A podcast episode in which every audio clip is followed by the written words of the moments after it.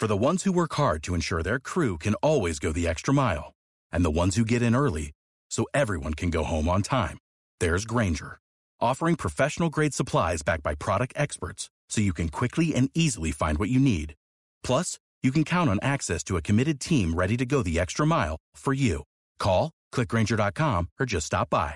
Granger, for the ones who get it done.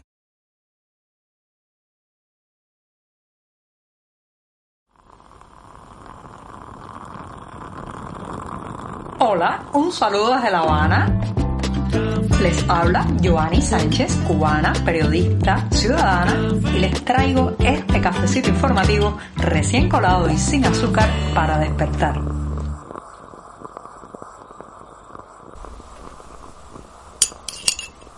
Jueves de noviembre, sí, un jueves soleado pero fresco aquí en la capital cubana, un día en que estaré comentando los temas principales de este 3 de noviembre de 2022. Ya se nos está terminando poco a poco también este año, así que me voy a dar un sorbito por el año, por el mes y por el jueves.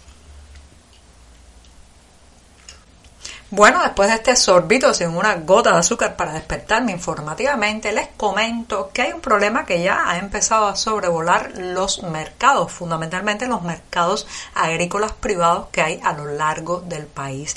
El resulta que la campaña o la batalla contra las ilegalidades que ha lanzado el oficialismo cubano en los últimos días, eh, que busca frenar los precios del mercado informal, eh, también eh, pues impedir la labor de los vendedores, incluso en multar y acorralar a los vendedores que no tienen licencia para operar la venta de ciertas mercancías. Bueno, pues todo eso ha creado un clima de eh, terror especialmente porque muchos vendedores de productos agrícolas, dígase carne de cerdo, viandas, vegetales y frutas, tienen el temor de que los obliguen a poner precios topados. Señoras y señores, los precios topados son parte de la culpa que ha traído en los actuales problemas, o sea, forman parte de ese cóctel nocivo que ha tenido que beberse el mercado privado cubano y que ha traído las actuales circunstancias de tarimas vacías, de falta de muchos productos, de que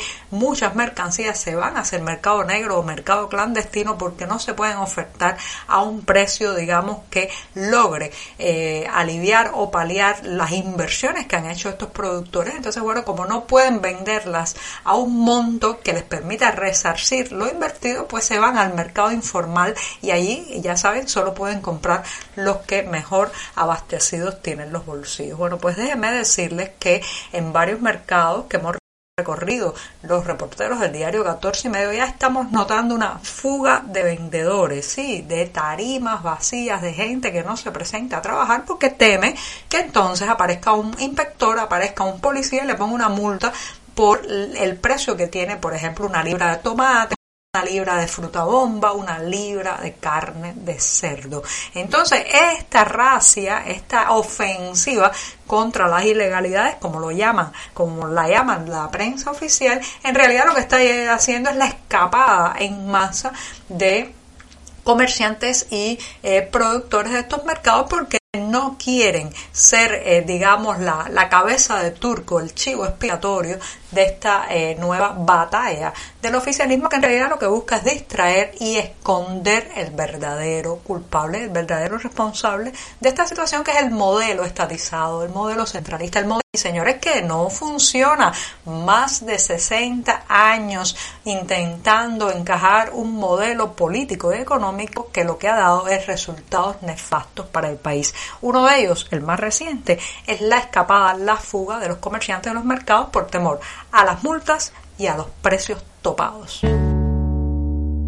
La crisis económica cubana que estamos viviendo en estos momentos se cuela por todas partes, está en cada detalle de nuestras vidas, no solamente se nota en las largas colas, en el desabastecimiento, en la escasez, en el tiempo que hay que dedicarle a buscar alimentos, sino también pues entra a los templos, ¿sí? Entra a las iglesias y ahí este eh, miércoles se ha sabido que la Congregación Religiosa Católica de las Carmelitas Descalzas han anunciado que no pueden seguir produciendo hostias, ¿sí? Como me escuchan, hostias no se pueden producir porque simplemente falta la harina. Así que este déficit de harina que afecta a todo el país y que se nota en la baja producción de las panaderías, en la no eh, oferta, por ejemplo, de galletas y otras cuestiones como pizzas, empanadas que se hacen con harina, bueno, pues ha llegado nada más y nada menos que a las iglesias donde no hay hostias o no podrá haber hostias probablemente en el futuro inmediato debido a que falta la harina. A todas las diócesis les comunicamos que ya no hay hostias a la venta. Así han dicho estas carmelitas descalzas y dicen que han estado trabajando con un poquito de harina que quedaba y ya lo que había de reserva ha llegado a su fin. Así que ya saben, lamentablemente la crisis, reitero, se cuela por todas partes, está en cada detalle. Va desde la falta de calzado para los niños ir a la escuela hasta la falta de hostias en las iglesias.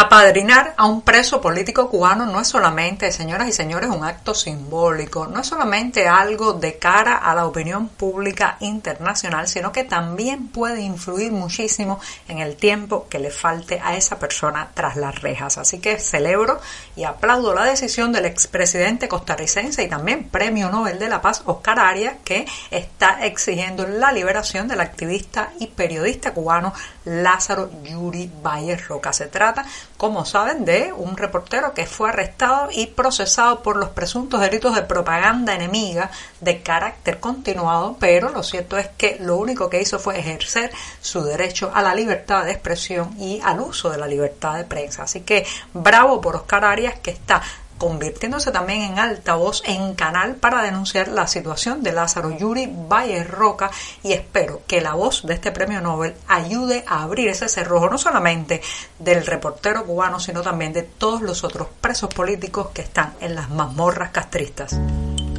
El jueves llega a su fin, al menos en este programa, y me despido con una recomendación que va a alegrar a los que por estos días están nada más y nada menos que en Santiago de Compostela, España, porque allí va a tener lugar el próximo 5 de noviembre un acontecimiento muy importante también para Cuba y que me encantaría estar allí porque se presenta la película documental El caso Padilla en el Festival Cine Europa. Les recuerdo que he hablado de este material aquí en este programa que se trata de una película que saca a la luz por primera vez las imágenes de la autocrítica a la que fue obligado el poeta Padilla en 1971 y que provocó también a partir de su caso la separación, el distanciamiento de muchos intelectuales hacia el régimen de La Habana. Así que ya saben, el caso Padilla llega al Festival Cine Europa en Santiago de Compostela el próximo 5 de noviembre. Y los detalles, claro está, en la cartelera del diario digital 14 y media. Ahora sí, me despido esta mañana, el último programa de esta semana. Muchas gracias. Por hoy es todo. Te espero mañana a la misma hora. Síguenos en 14medio.com. También estamos en Facebook, Twitter, Instagram y en tu WhatsApp. No olvides, claro está, compartir nuestro cafecito informativo con tus amigos.